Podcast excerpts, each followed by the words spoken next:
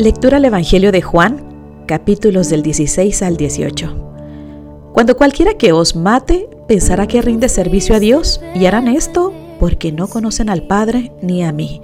Juan 16:2.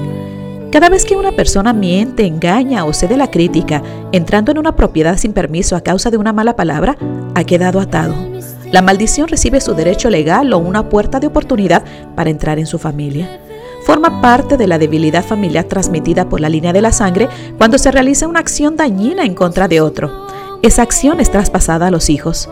¿Está Dios en el contenido de lo que estás hablando? Deseando la bendición sobre tus hijos, nietos y futuras generaciones. Con amor, Nancy Tinoco.